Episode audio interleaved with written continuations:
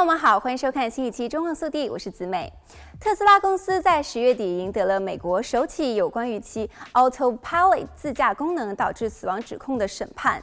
这项判决是这家电动汽车制造商今年取得的第二个重大胜利。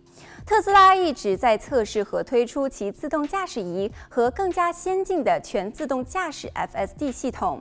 执行长伊隆·马斯克称，该系统对于其公司未来至关重要。陪审团拒绝认定其软件有缺陷。在河滨县高等法院审理的这起民事诉讼案称，车主米卡里于2019年驾驶 Model 3的时候，自动驾驶系统导致车辆突然偏离洛杉矶以东高速公路，撞上一棵棕榈树，并且起火，一切都在几秒钟之内。法庭的文件显示，这起事故导致李死亡，两名乘客重伤。原告要求特斯拉赔偿四亿美元以及惩罚性的赔偿。特特斯拉则是否认负有责任，称李在开车前饮酒。而且目前尚不清楚事故发生时自动驾驶仪是否已经启用。由十二名成员所组成的评审团宣布，他们发现车辆不存在制造缺陷。判决于审议的第四天作出，投票结果为九比三。原告律师对于判决表示失望，而特斯拉则表示其汽车设计精良，使道路驾驶变得更加安全。该公司在一份声明当中表示，陪审团的结论是正确的。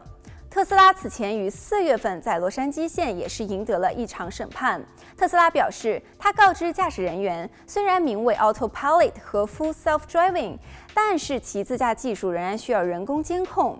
该案涉及了一起事故，一辆 Model S 突然转向路边，并且导致驾驶员受伤。陪审员在判决后告诉路透社的记者，他们认为特斯拉曾就其系统警告过司机，而司机分心才是罪魁祸首。特斯拉因声称其车辆可以自动驾驶而面临着美国司法部刑事调查。此外，美国国家公路交通安全管理局在发现十几起特斯拉汽车车祸是撞上了禁止的应急车辆后，也一直在调查 Autopilot 的性能。特斯拉工程师也在法庭上驳斥了原告律师的说法。即特斯拉将其驾驶辅助功能命名为“完全自动驾驶”，是因为该公司希望人们相信其系统拥有比实际情况更多的能力。好了，本期节目到这里就结束了，我们下期再见。